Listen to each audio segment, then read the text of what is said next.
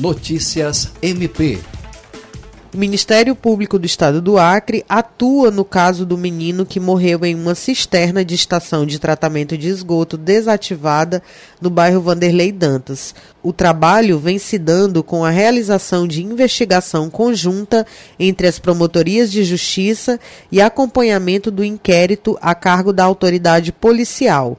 Os promotores de justiça Antônio Alceste Calil de Castro, da Promotoria de Defesa da Criança e do Adolescente, e Vanessa de Macedo Muniz, da Promotoria de Justiça de Execução de Medidas Socioeducativas de Rio Branco, apuram o acidente que vitimou a criança.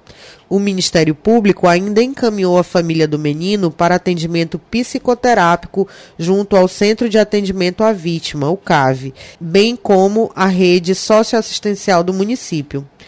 O promotor de justiça Antônio Alceste garantiu que o Ministério Público se empenha para dar uma resposta à família e à comunidade dentro dos prazos legais e assim proceder às providências cabíveis neste caso. André Oliveira, para a Agência de Notícias do Ministério Público do Estado do Acre.